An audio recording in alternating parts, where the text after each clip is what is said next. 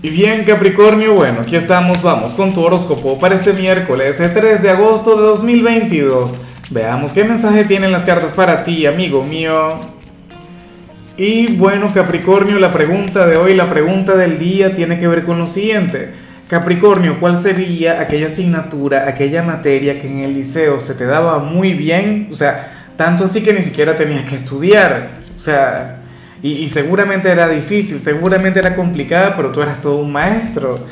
Ahora, en cuanto a lo que sale para ti a nivel general, oye, si no te gusta esta energía, se la puedes enviar a cáncer, se la puedes enviar a, a mi signo. A mí en lo particular me gusta mucho porque ocurre que, que hoy tu tirada está encabezada por la carta de la plenitud. Una carta que, que habla sobre el destino conspirando a tu favor.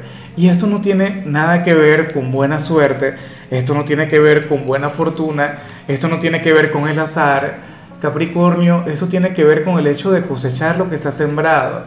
Para las cartas, hoy te irá muy, pero muy bien en algún escenario, pero es porque has sabido cultivarlo.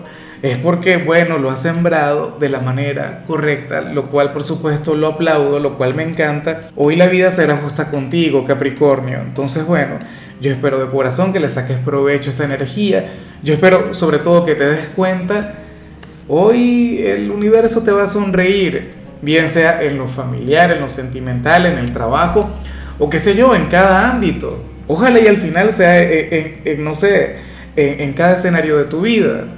Y bueno, amigo mío, hasta aquí llegamos en este formato. Te invito a ver la predicción completa en mi canal de YouTube Horóscopo Diario del Tarot o mi canal de Facebook Horóscopo de Lázaro. Recuerda que ahí hablo sobre amor, sobre dinero, hablo sobre tu compatibilidad del día.